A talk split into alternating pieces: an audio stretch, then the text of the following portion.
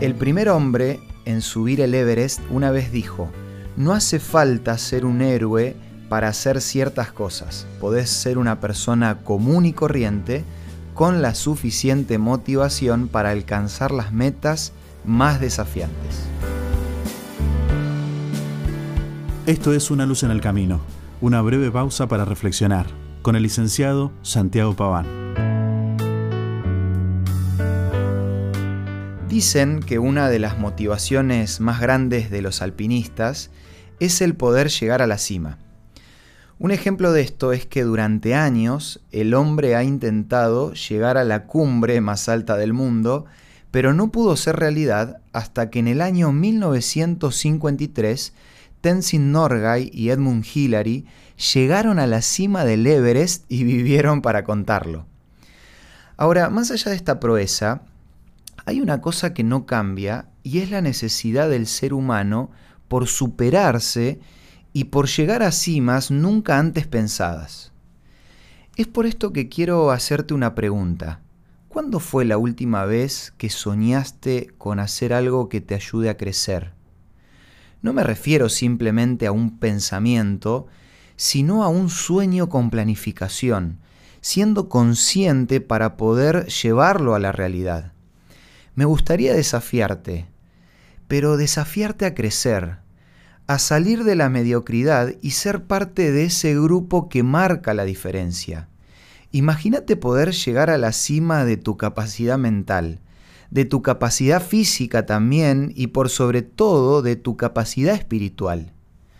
Cuando se sube una montaña siempre va a haber obstáculos.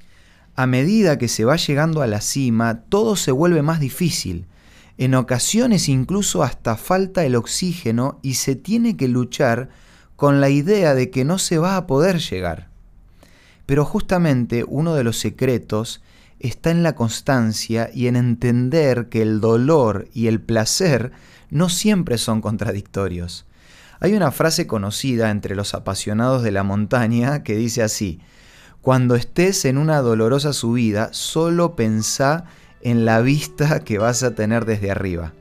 Otro de los consejos para llegar a la cima es que hay que dar un paso a la vez, entendiendo que cada paso tiene la misma importancia que el último paso antes de llegar a la cima.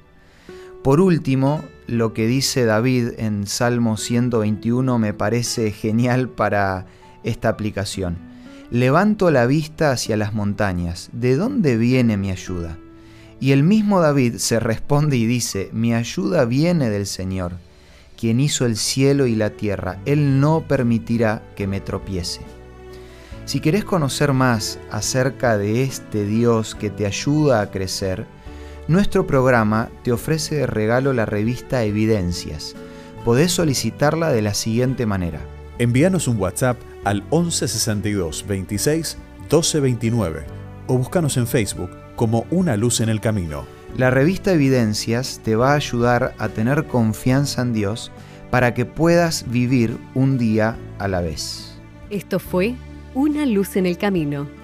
Te esperamos mañana para un nuevo encuentro, cuando volveremos a decir, Permitamos que a lo largo de las horas de cada día Dios sea una luz en nuestro camino.